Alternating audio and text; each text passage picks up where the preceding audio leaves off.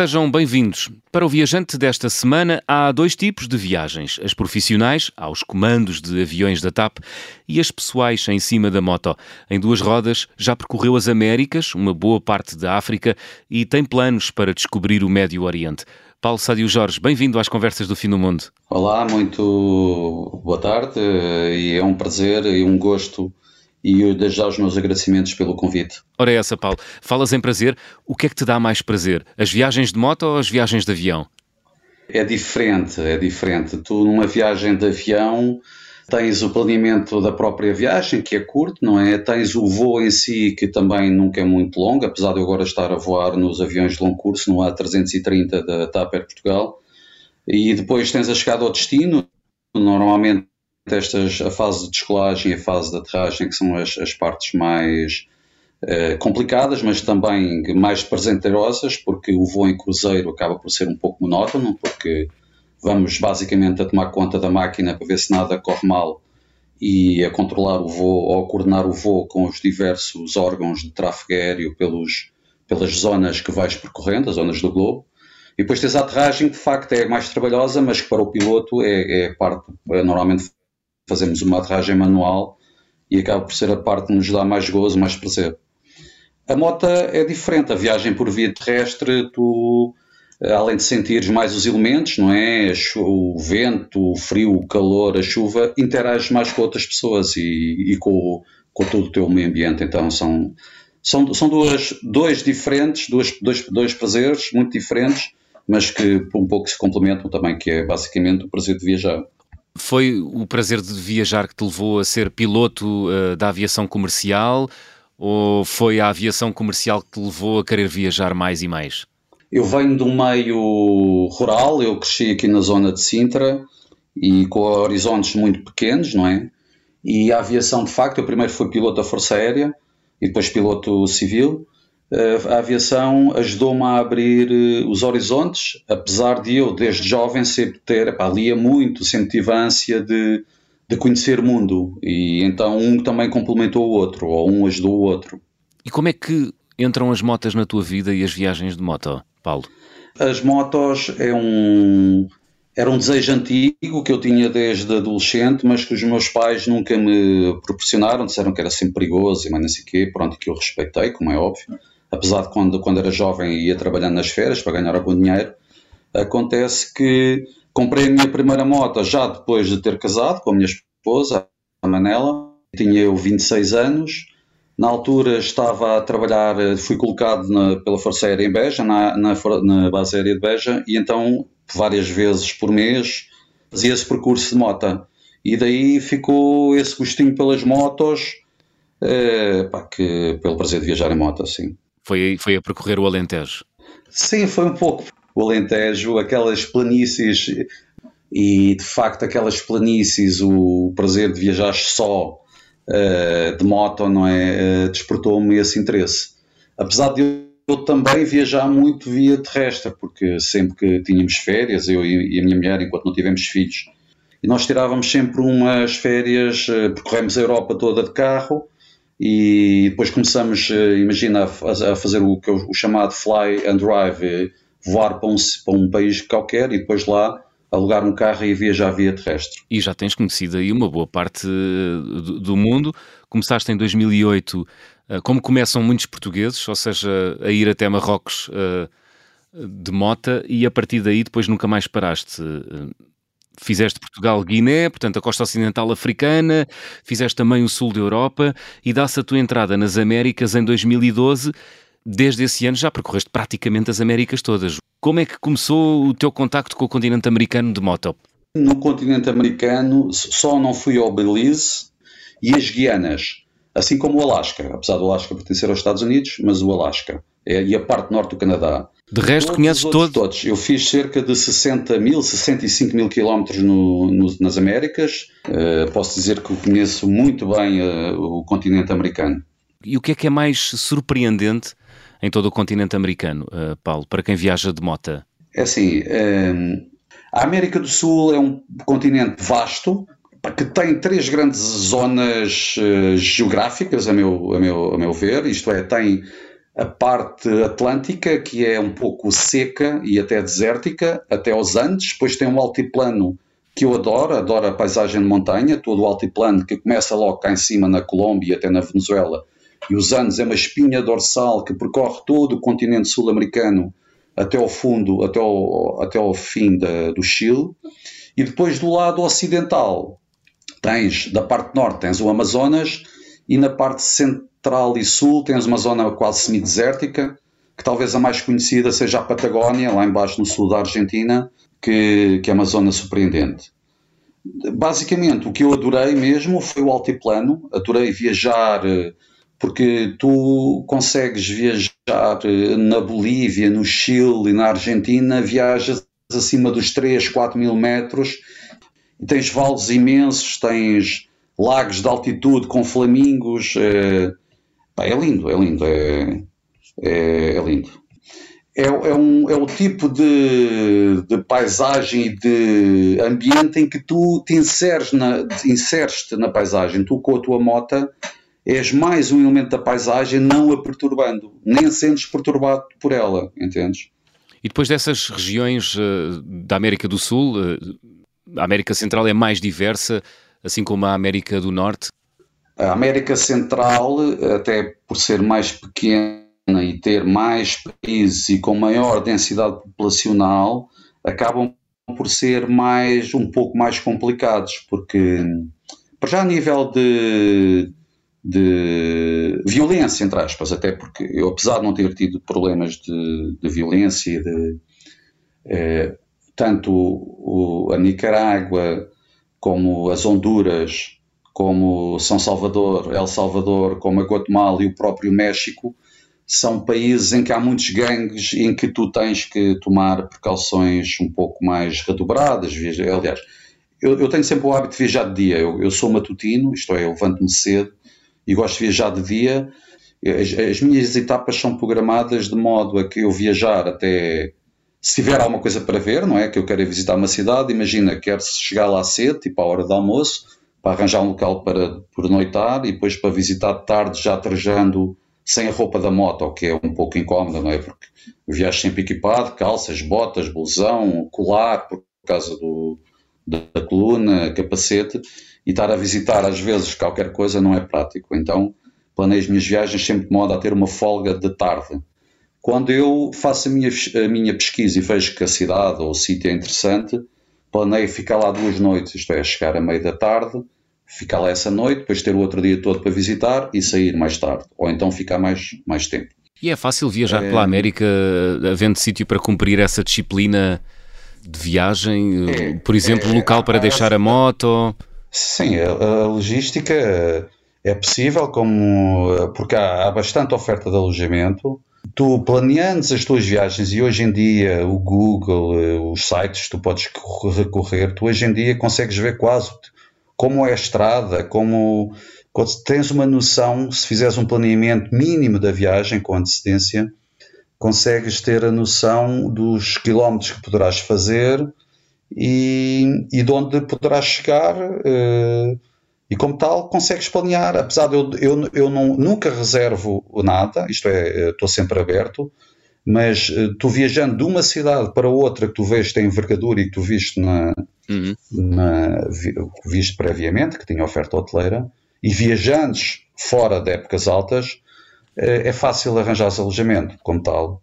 Eu, eu nas Américas, na América do Sul e na América Central, eh, não há assim muitos viajantes. O que eu fazia eh, invariavelmente, quando chegava à cidade onde queria, era ir à Praça Central, e não sei se já viajaste, mas a América do Sul, de origem hispânica, está toda organizada de uma maneira, as cidades e as vilas e as aldeias sempre organizadas à volta de uma praça central. E tu chegando lá, o que eu faria, eu ia sempre à, à praça central, arranjava um café, mandava, tomava uma cerveja, ou se fosse hora de almoço, almoçava, e depois uhum. as pessoas ou vinham falar contigo, ou tu ou, ou, eu iniciava a conversa e perguntava onde é que poderia dormir, ou uh, uh, pedia conselhos acerca de sítios para ficar, sítios para visitar.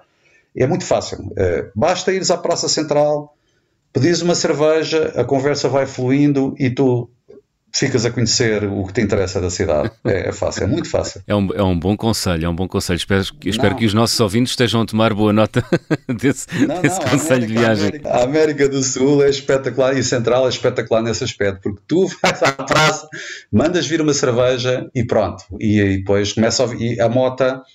A moto também é um bom cartão de visita porque as pessoas têm muita curiosidade e muito respeito, acho eu, pelo viajante de moto. As pessoas vêm ter contigo. Sentes isso? Sinto isso, sinto muito isso. Eu acho que é a grande vantagem de viajar em moto é essa, apesar da, da, da, diversidade de teres que enfrentar os elementos atmosféricos, e não só, e ser uhum. mais perigoso, porque estás mais sujeito a um acidente ou isso, não é? Mas a facilidade com que tu te introduzes no, no, no, no ecossistema da cidade ou da vila, whatever, Pá, eu, eu vou-te dar uma imagem, isto foi da, pá, da segunda viagem que eu fiz à África, não é? Porque a primeira foi em Marrocos, depois falamos mais tarde. Mas eu, no meio do, do, do Senegal, parei lá numa aldeia e, e vieram imensas pessoas ter comigo amistosamente. Entretanto, passado alguns minutos, chegou um casal num jeep. Eles, epá, eu notei diferença no olhar, entendes? Eles olharam para o jeep como um, um e para aquelas pessoas com hostilidade, enquanto para mim olharam com, com amizade, entendes? É uma grande diferença. Tu, o facto de viajares uh, exposto, uh, isso traz-te respeito das pessoas onde, por onde passas. Isto é, é, é, a minha opinião. Olha, Paulo, uh, viajas para conhecer também os sítios classificados pela Unesco. Uh, na América ou nas Américas, quais são para, para ti os sítios mais bonitos classificados pela Unesco? Há vários. Eh, na Colômbia, eu acho que Cartagena de las Índias, que é, é uma cidade que tem a parte histórica bastante bem recuperada e tem um forte imenso e foi o, o principal porto do, dos espanhóis na América do Sul. Acho espetacular e recomendo vivamente. Eh, na América Central, eh, diria que Antigua, Guatemala, é uma cidade espetacular também, muito, com muita arquitetura espanhola, com a tal Praça Central, onde tens o Cabildo, onde, tens, onde tinhas a prisão, onde tinhas o tribunal, onde tens a igreja, pá, espetacular. Depois tens ruínas no México, tens as ruínas de Tikal, que são numa, numa, rodeadas numa floresta exuberante, que são lindíssimas. Tens mais a norte, perto da cidade do México, a cidade de Teotihuacan, que é um, tem duas pirâmides enormes, pirâmide do Sol e da Lua, e uma avenida imensa e que dizem que no século XII, XIII teria cerca de 100 mil pessoas, era uma cidade, dizem que à época seria a cidade mais populosa do mundo. E, depois tens uma que para mim sentimentalmente foi muito importante, que é no sul, Colônia del Sacramento. É no Uruguai, é do lado oposto a Buenos Aires do Rio da Prata, e foi uma cidade, um posto fronteiriço que foi ocupado pelos portugueses uh, desde o século XVII, penso eu, até ao século XIX. Depois, uhum. com o tratado em, em, meados do século XVIII, após a independência do Uruguai, foi em acho que 1828, nós acabamos depois, houve umas negociações e acabamos por ceder esse entreposto. Mas porquê que sentimentalmente é, te tocou muito? Sim, porque no final dessa minha, desse meu percurso pela América do Sul, eu já tinha, tinha quase dois meses de viagem, sempre em, em, do lado espanhol, não é? Passando sempre países que tinham sido colonizados pelos espanhóis.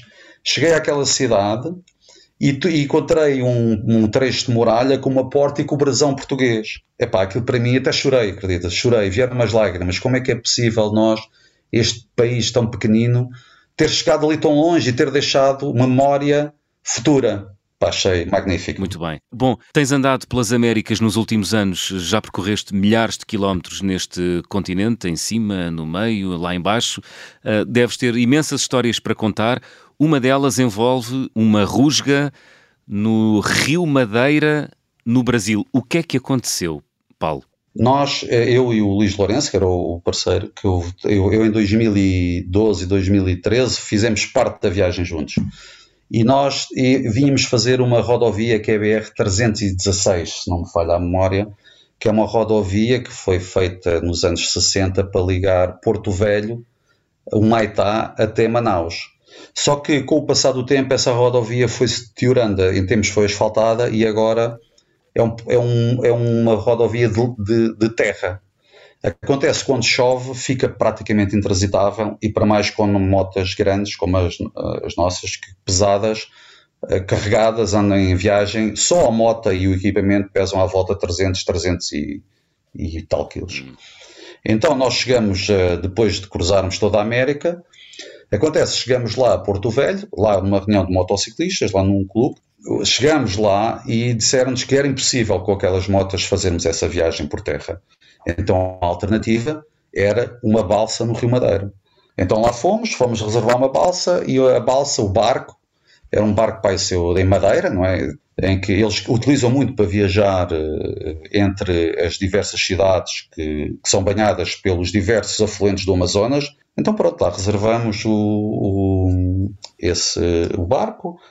Então abarcamos lá nós, uh, por esse rio perdemos duas vezes o motor, o, motor, o barco era velho, duas vezes o motor à deriva, tivemos uma tempestade enorme daquelas de, de muita chuva, muita água, muito vento, terrível também. E tivemos esse, essa, curiosidade de, aí no segundo dia, lá o comandante veio ter connosco, epá, vamos ter, vem agora aí a polícia a bordo porque suspeitam que há um, um caso que eles querem deslindar. Passado pouco tempo, aproximaram-se dois botes com, carregados de polícias todos armados até os dentes, e subiram pelo convés. Ele parou o navio, puseram-nos todos lá formados, todos um, nessa parte do convés, mais ampla, e foram interrogando e revistando as pessoas, e às páginas tantas pegaram em duas, um casal até, e levaram. sem, sem muita questão, sem muita alarido, levaram-nos, armas apontadas, levaram-nos. E depois, no passado, perguntamos lá ao, ao comandante: então, ah, mas o que é que se passou? Porquê esta coisa? Ah, é que sabes. Tinham morto uh, um professor em Porto Velho e o principal eles suspeitavam que o principal suspeito estava aqui e foi o que levaram mais a namorada. Eu assim, pronto, porreiro, ainda bem que levaram, não é?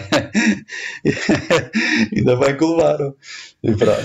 pronto. esta acabou bem, ainda bem. Mas também tens uma, tens uma história na, na Venezuela de um encontro com, com um bando armado, é isso também, Paulo? É, a Venezuela tem sofrido um processo de empobrecimento acelerado. E nas partes mais fora, mais, mais longínquas de, de Caracas, não há lei nem ordem. E nós, quando subimos de, de, Manaus depois para a fronteira, passamos por Boa Vista e quando chegamos à fronteira da, da Venezuela, disseram-nos que, epá, que lá os, os, guardas da fronteira, muito atenciosos, aconselharam-nos a ter muito cuidado porque iríamos passar por uma zona de garimpo, de garimpeiros ilegais e um pouco à margem da lei. E para termos hum. muito cuidado, principalmente uma povoação que, era, que de nome é 82, 82. E pronto, olha, não havia alternativa de estrada, teríamos que passar lá. E lá fomos nós. Passado, um pouco antes dessa, passamos uma povoação em que já tinham, epá, via-se muitos carros velhos, eh, via-se gente eh, armada na, na rua, numa povoação antes. Então, antes dessa povoação, que eles diziam que era a mais perigosa, nós paramos para comer qualquer coisa, para fazer um xixi, não é? Porque queríamos uh, seguir sem parar uh, na povoação. Quando estamos aqui parados, cerca de quarto de hora, não sei, aproximam-se dois motociclistas pararam, pararam, pararam connosco também. E perguntaram, então, e pronto, entabelámos conversa, para onde é que vão, não que vão? Nós, ah, nós vamos para o norte. E eles, e para essa povoação à frente aí, isto é uma zona muito perigosa, mas eh, se vocês quiserem podem vir connosco. Eu assim, então, mas eh, sim, eles eram venezuelanos. Ah, é que vocês connosco vão melhores porque eh, um, um deles era coronel lá do exército e o outro era um médico civil e pronto, então entramos na cidade, pá, ainda bem que fomos com eles, porque aquilo parecia um, um cenário daqueles filmes do Mad Max. Uh, carros velhos, pneus a arder, montes de pessoas armadas, uh, tudo a olhar para ti com um ar muito estranho, do género, o que é que estes gajos andam aqui a fazer? Andam aqui a querer estragar o nosso negócio, ou são espiões, pá, tudo assim. Depois, como tínhamos eles, fomos diretos ao quartel do exército e saímos de lá escoltados por uma patrulha do exército, porque um dos desses motociclistas era um coronel do exército venezuelano. Bem que luxo. Luxo, sim, podes crer. é assim. Fantástico, fantástico. Paulo, estamos quase a chegar ao final da primeira parte, vamos abrir o álbum de viagem.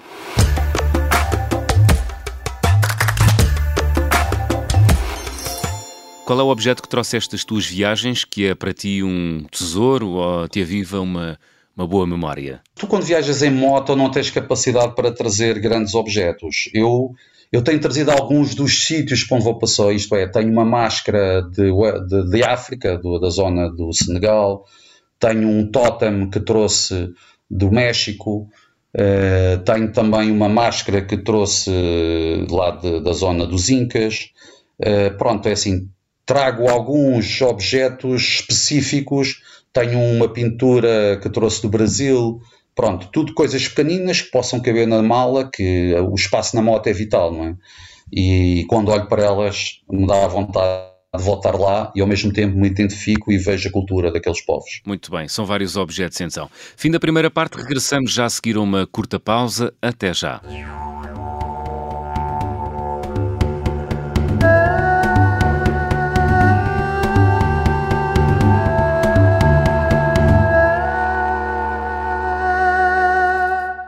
Segunda parte das conversas do fim do mundo, esta semana com o piloto aviador Paulo Sadio Jorge e apaixonado por viagens de moto.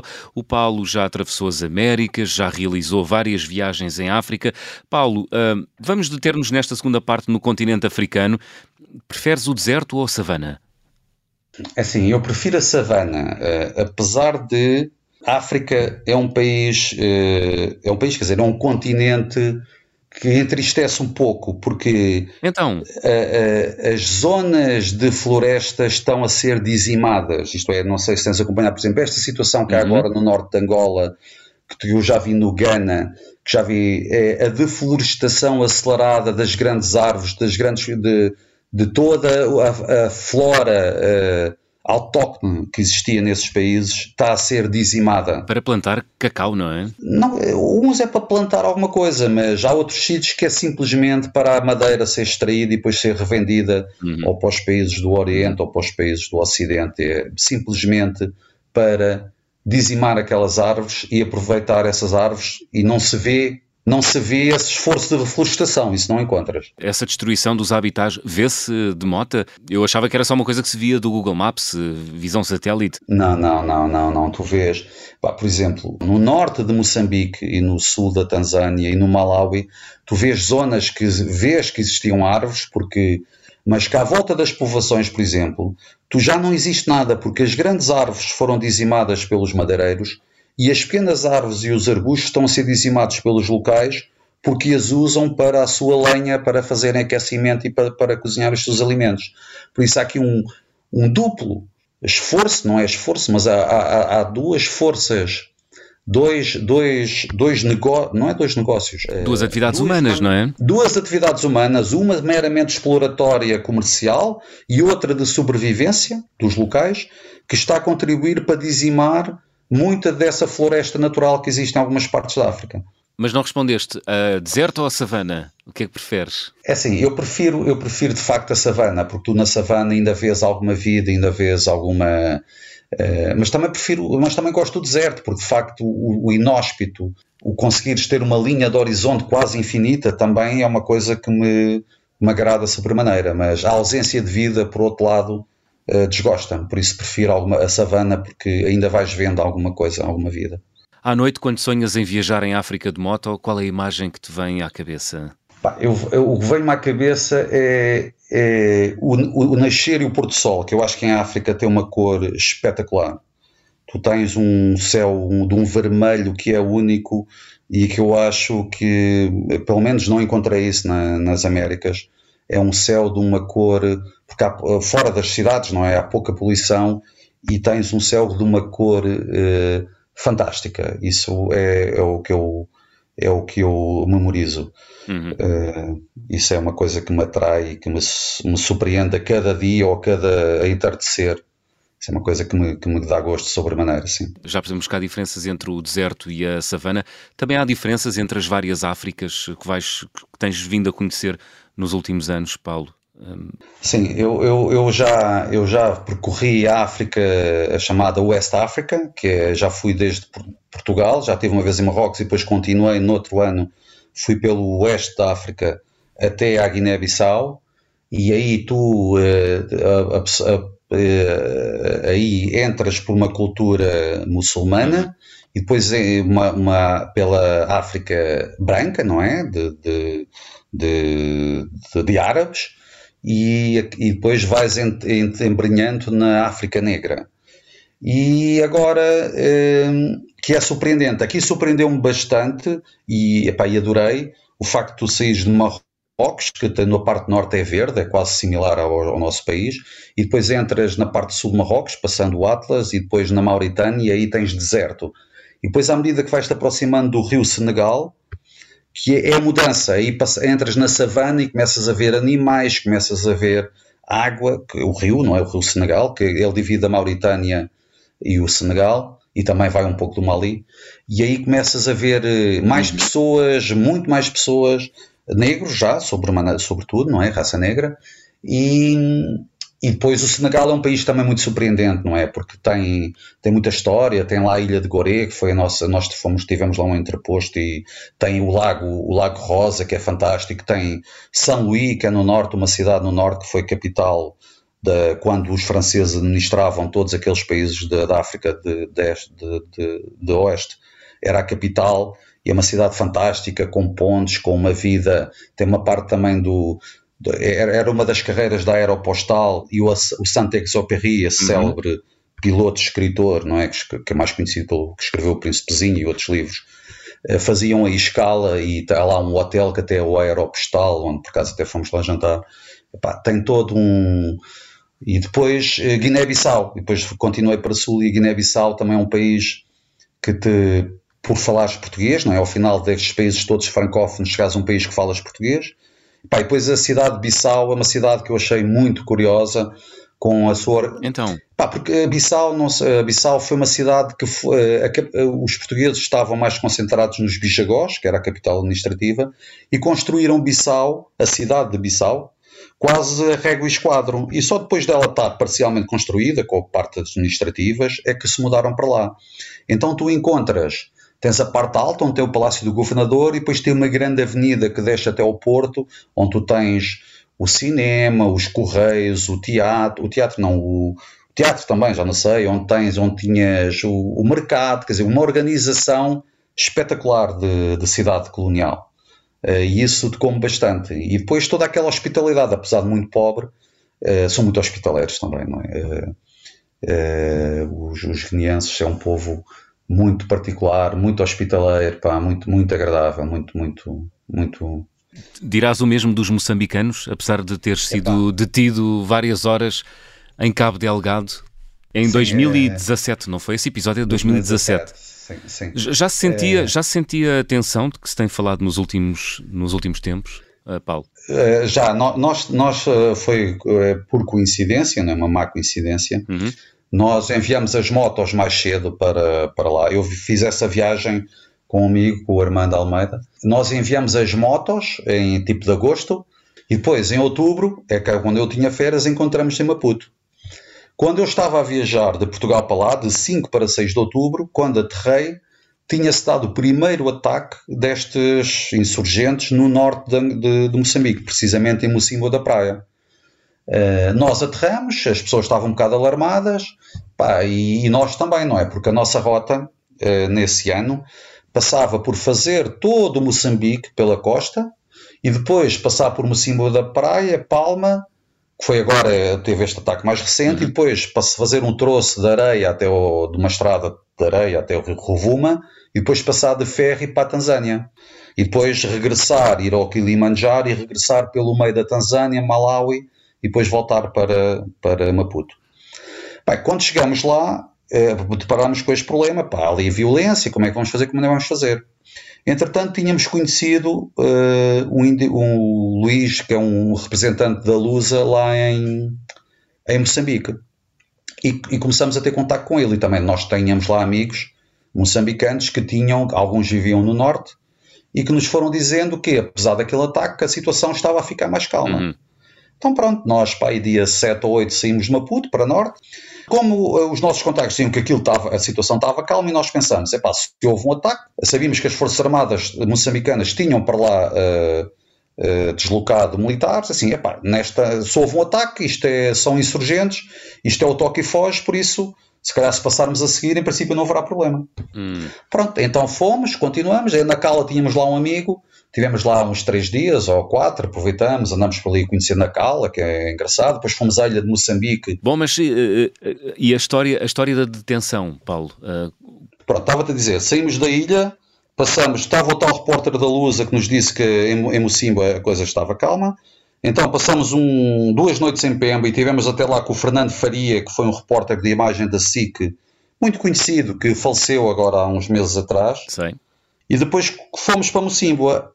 Ao entrarmos em Mocimboa, passamos pelo tal posto da polícia que tinha sido assaltado e onde tinha, morreram 11 pessoas, acho eu, 6 militares e 3 desses, ou, ou 5 insurgentes, pai.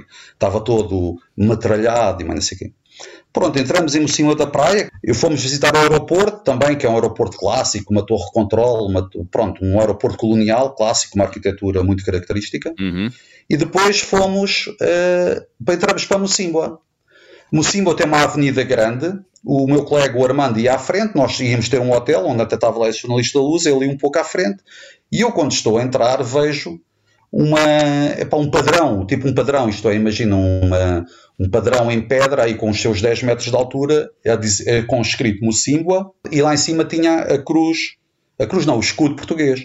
Eu parei e começo a tirar fotografias àquilo, primeiro hum. com o meu telemóvel e também com outra máquina. Em Moçambique, tu não podes tirar fotografias a, a sítios do governo ou classificados, ou instalações militares. Ah. Pronto, eu estava ali, aquilo estava a passar pessoas na rua, mas que eu não me percebi. Entretanto, vêm três indivíduos ter comigo, vestidos de negro. Eu disse: Ah, o senhor tem que nos acompanhar. Pronto, eu quando os vi assim, fogo, pá, onde eu vou meter? Então, lá fui com eles, levaram-me para um edifício que aparentava ser uma antiga escola, pela disposição da, da arquitetura e de alguns móveis, tipo uma secretária antiga. Então, pronto, sentaram-me lá e veio um indivíduo fardado e teve ali, pai, uma hora a falar comigo, onde é que você vem, onde é que não vem, o que é que está aqui a fazer, blá, blá, blá, blá. E eu, epá, não, somos viajantes, eu depois até puxei dos meus colões, já fui militar, fui, fui uh, piloto aviador da Força Aérea Portuguesa, blá, blá, e ele, é pá, sim, mas o que anda aqui a fazer, não é normal, é, pá, pronto. E eu, pá, pronto, e ele às vezes, pronto, pá, a sua história está porreira, mas não sei o quê. Mas agora aguarda um bocado, ali um bocado, passei lá um bocado, ah, entretanto estavam dois indivíduos amarrados lá a um canto, no chão, com um, um militar apontado com uma arma a ele. Eu assim, pá, isto aqui, realmente aqui a situação não está fácil.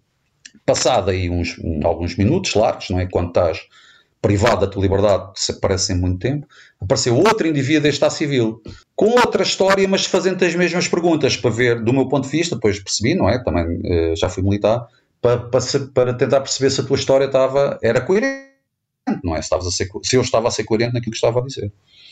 Pronto, isto para ali mais um 3 quartos de hora de conversa, a mesma coisa. Eu assim, já estou safo. Ele, ah, não, uh, já agora vai passar ali ao datilógrafo e vai, vai dar os seus dados. Tive eu, com um militar, ele a bater à máquina, aquelas máquinas de datilografar, não é? Ele a pôr ali os meus dados, número de passaporte, mas não sei o quê, e eu, ao final dos horas, ah, já estou safo. Venho para. Então, estou pronto. Ah, não, não, ainda vem outro senhor falar consigo. Ainda lá veio outro militar falar comigo novamente para ver se a minha história batia uh, certa. Entretanto, uh, pediram para ver as, uh, as imagens que eu tinha captado, apagaram tudo o que era a fotografia. Ah, eles depois chamaram a atenção o que é que eu estava a fotografar atrás desse marco onde estava escrito no símbolo da praia, eles tinham um carro, uh, tinham vários carros militares, tinham um, um, um, tanque, e só que eu estava focado naquilo, nem me apercebi do que estava da big picture, só foquei-me na, na, minor picture e não via uhum. big picture. E pronto, eles de facto tinham razão, porque eu estava a fotografar instalações militares, apesar de serem de estarem ali, mas era, era uma instalação militar para eles porque era era o quartel móvel deles, digamos. E lá correu tudo bem. Paulo, estamos na reta final do programa, vamos fazer check-out. Paulo, peço-te para completares as seguintes frases. Na minha mala vai sempre. Olha, vai sempre uma, uma lata de atum, uma garrafa de água e uma garrafa de estivo, para que se tiver que ficar em algum sítio, pelo menos tem comida e bebida e o digestivozinho para ver as estrelas. E o atum, o atum levas de Portugal ou, ou vais comprando na viagem? Le, leve Portugal. Eu, quando fiz a viagem à América, às Américas, eu tive 4 anos, a minha moto teve lá 4 anos. Isto é, isto é uma coisa que eu disse: a minha moto, eu mando-a hum. e fica no continente. Teve 4 anos nas Américas, já está há 4 anos em África. Eu depois voltei e ainda tinha lá duas latas de atum que nunca tinham sido comidas, portuguesas. O carimbo de passaporte mais difícil de obter foi o de. Olha, foi o da Tanzânia, uh, no seguimento, não foi do passaporte, mas tu quando entras com a moto num veículo, tens o teu carimbo do passaporte, uhum. tens obter pessoal, e tens o da importação temporária da moto. Eles, essa, essa, fronteira é muito remota, como te disse, nós acima de Palma tivemos que fazer para aí 3 horas numa estrada horrível de areia, que foi muito difícil, depois tivemos que cruzar um ferry, que só havia um por dia, e depois chegamos a essa fronteira que distava do rio Rovuma para aí também uns 50 ou 60 km, mais duas horas. Chegamos lá tipo às 3 da tarde e o oficial disse-nos que as nossas motas não podiam ser importadas porque faltava-nos um documento. Então, pá, lá tivemos a tentar negociar com ele, não, não, não, não, não consegue entrar, não consegue entrar, não consegue. Para trás já não podíamos voltar porque já não havia barco e estava-se a aproximar a noite. Uhum. Então negociamos com ele deixar lá a moto, irmos até à povoação mais próxima para tentarmos obter esse tal documento. Então arranjamos, deixamos lá a moto ao pé deles, do, do lado do posto da polícia, Fomos numa carrinha para uma povoação que estava para aí duas horas. Depois lá entramos em contato em Portugal e com o Automóvel Clube Portugal e eles conseguiram, no prazo de, durante essa noite, devido à diferença horária, conseguimos obter esse, esse, esse papel, que era um, um carnê, que é o, eh, uma importação temporária, uhum. o carnê de passagem, que nos enviaram por, eh, por e-mail, nós imprimimos e ele aceitou isso. Aceitou isso e mais uns, uns 200 dólares pronto, para nos deixar entrar. Ah. Porque acho que se não fosse os dólares não nos deixava entrar. Então lá no outro dia lá conseguimos prosseguir a viagem. A viagem com mais peripécias que fiz até hoje? É, talvez tenha sido essa, por essa, essa aqui pelo, pelo, pelo oeste de África, é Moçambique, Tanzânia, Malawi e depois de volta a Moçambique, sim. Talvez tenha sido essa. Queres contar-nos assim rapidamente, em 30 segundos, um episódio que tenha ocorrido nessa viagem? Então, eu já contei este no símbolo da praia, que foi nessa viagem, contei este da entrada, uh, mais uh, um, episódio que eu achei imensa piada foi, por exemplo, lá em cima na zona Maasai, não é? Já na zona. Do, nós fomos visitar o Kilimanjaro e depois a cratera no Gongoro. Uhum. E então, uh, ao longo da, da, da, da, estrada, tu vês diversos indivíduos que andam lá com os rebanhos e paramos algumas vezes aos dois para tirar fotografias e eles sempre fugiam não, não queriam interagir. Então, uh, numa determinada aldeia, uma aldeiazinha pequenina, tinha lá um. Paramos para, tirar uma, para comprar uma Coca-Cola e beber qualquer coisa, e, pá, e, e, tinha lá também. Pronto, tinha uns locais. Os locais começaram a interagir connosco, nós com eles, às páginas tantas, estávamos nós Uh, eles a quererem tirar fotografias connosco, vergonha que nós é que éramos os extraterrestres ali. Então foi giríssimo.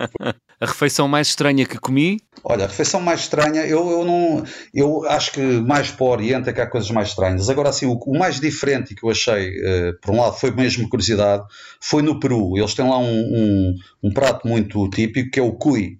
O cui não é mais que o porquinho da Índia, que eles lá cuidam desde tempos imemoriais por exemplo, eu visitei uma, umas, uma cidade que eles comparam, uma cidade antiga, que, é, que é, está em ruínas, não é? Que é Coelap, no norte, que é uma civilização dos Chachapoias, que é anterior aos Incas, e dentro das casas tinham lá tipo umas gaiolazinhas em pedra que me disseram que eles lá reproduziam os cuis, que eram as gaiolas nos cuis. E comeste um então, cui assado? Assado, sim, um sui. Eles têm muita maneira, mas pronto, comi assado, que era porque em princípio seria o que teria menos problemas, não é? Recomendas? Recomendo, pá, muito bom, muito bom. Apesar de, pá, estás a comer porquinho da Índia, não é assim uma coisa.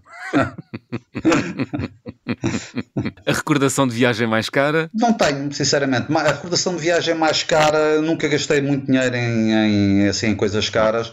Talvez o mais caro tenha sido um polícia que tivemos que aliciar na Tanzânia, além desse. Tanzânia realmente é muita coisa. E que tivemos que pagar para aí uns 400 dólares porque ele ameaçou-nos que íamos para a prisão e que estávamos mesmo lixados. E aí, essa foi uma recordação de viagem muito cara mesmo. A Tanzânia é conhecida por uh, os polícias serem muito agressivos para os viajantes. Temos de ter muito cuidado lá. Hum. Paulo gostava de viajar com? Olha, eu, eu gostava muito de viajar com o meu filho, o meu filho Eduardo, que agora já tem 26 anos, uh, tirou o curso e o seu curso e agora está aí, começou e também anda de moto. Andamos a ver se tenho a oportunidade para viajarmos juntos, porque já viajei com a minha filha, uh, ela acompanhou-me numa viagem também na África Twin desde a Califórnia até à cidade do México. Fizemos cerca de muito 4 bem. mil quilómetros juntos e foi muito giro. E agora gostaria de viajar com o meu filho também. Muito bem. Agora sim, Paulo, chegamos ao fim da conversa do Fim do Mundo desta semana. Que música escolheste para fechar o programa? Olha, eu escolhi uh, uh, só um parênteses. Eu, eu, gostaria de dizer que o povo moçambicano é dos povos mais uh, amistosos e mais hospitaleiros que encontrei. Um povo maravilhoso, exceto deste episódio que eu contei, mas é um povo maravilhoso. Em termos de música, eu gostei, entre muitas, não é? Mas o 125 Azul, por ser português, por ser do Estrovante e por ter uma letra que se adequa muito ao espírito viajante e para a pessoa que vai para às vezes para se encontrar ou não, acho que é a música muito uh, recomendada para este tipo de programa e que eu gostaria de escolher. Muito bem, 125 Azul dos uh, Trovantes, a escolha do Paulo Sadio Jorge, a fechar a conversa do fim do mundo desta semana. Paulo, muito obrigado por teres estado à conversa comigo aqui na Rádio Observador. João, muito obrigado, foi um gosto e, e continua com esta divulgação das viagens do espírito viajante. Muito obrigado. Muito bem. 125 Azul dos eh, Trovante. As conversas do fim do mundo estão de regresso para a semana. Foi sem mais nem menos que me deu para arrancar, sem destino nenhum. Foi sem graça, nem pensando na desgraça que entrei pelo calor. Sem pendura, e a vida já me foi dura para insistir na companhia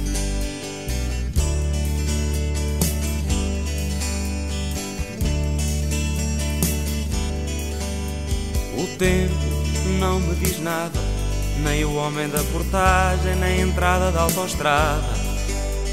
A ponte ficou deserta, nem sei mesmo se Lisboa não partiu para a parte incerta. Viva o espaço que me fica pela frente e não me deixa recuar. Sem paredes, sem ter portas nem janelas, nem muros para derrubar. Talvez um dia me encontre assim. Hum, talvez me encontre.